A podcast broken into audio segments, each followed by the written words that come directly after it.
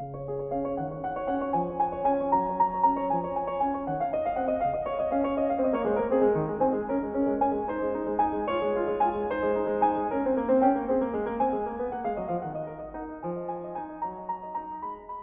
Cosmopolite in a Cafe, Chapter 2.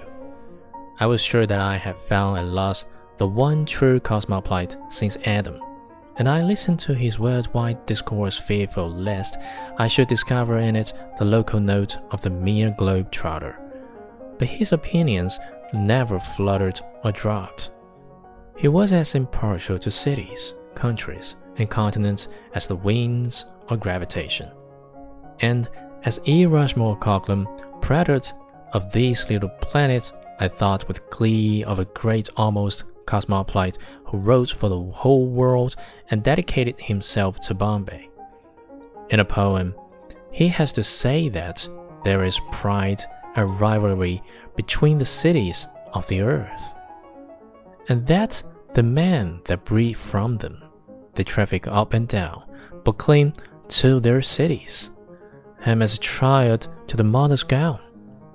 And whenever they walk by rowing streets unknown, they remember their native city most faithful, foolish, fond, making her mere brethren name their bond upon their bond. And my glee was roused because I had caught Mr. Kipling napping.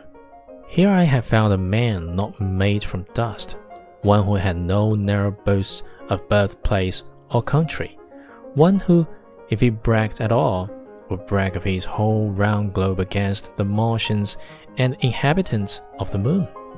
Expression on these subjects was precipitated from E. Rushmore Coglan by the third corner to our table, where Coglan was describing to me the topography along the Siberian Railway, the orchestra glided into a melody.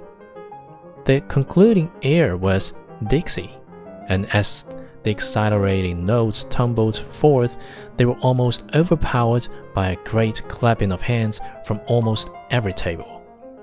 It is worth a paragraph to say that this remarkable scene can be witnessed every evening in numerous cafes in the city of New York. Tons of brew have been consumed over theories to account for it. Some have conjectured hastily that all Southerners in town hide themselves to cafes at nightfall.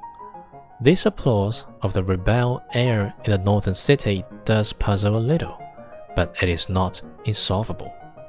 The war with Spain, many years' generous mint and watermelon crops, a few long shot winners at the New Orleans racetrack, and the brilliant banquets given by the Indiana and Kansas citizens who compose the North Carolina Society have made the South rather a fad in Manhattan.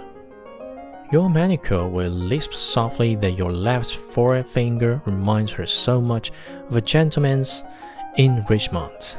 Vaho, certainly, but many a lady has to work now. The war, you know.